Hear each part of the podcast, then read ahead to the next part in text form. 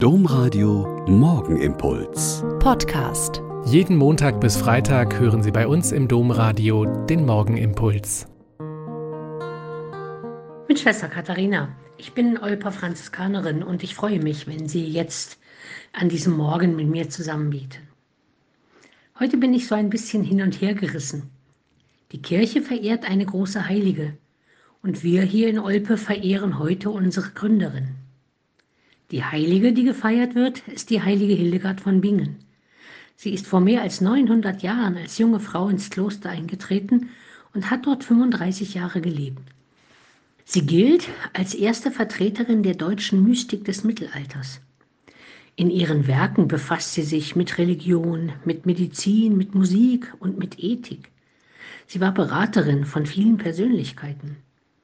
Von ihr ist ein umfangreicher Briefwechsel erhalten geblieben, der auch deutliche Ermahnungen gegenüber hochgestellten Zeitgenossen enthält, sowie Berichte über weite Seelsorgereisen und öffentliche Predigtätigkeit. Aber dann, dann hat sie sich getraut. Sie hat sich getraut, mehr auf Gott als auf die Vertreter der Kirche zu hören.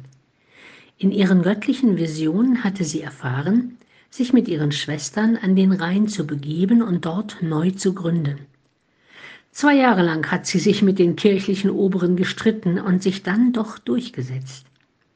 Sie wäre nie die große Prophetin und Visionärin geworden, wenn sie sich dem Nein der Kirche gebeugt hätte. Allein darin ist sie schon Vorbild. Dazu stehen, was ich als richtig erkannt habe, und dann auch gegen Widerstand durchsetzen. Und dann ist da heute noch unsere Gründerin zu feiern, Mutter Maria Theresia Bonzel. Sie ist heute vor 191 Jahren hier in Olpe geboren. Sie hat schon als junges Mädchen gemerkt, dass man etwas gegen die Not der Waisenkinder tun muss. Sie hat mit unglaublichen Schwierigkeiten zu kämpfen gehabt und sich auch nicht davor gefürchtet, sich mit weltlichen und sogar mit sturen kirchlichen Obrigkeiten herumzuschlagen, wenn es um ihr Werk für die Kinder und gegen die Not von Kranken und Schwachen ging.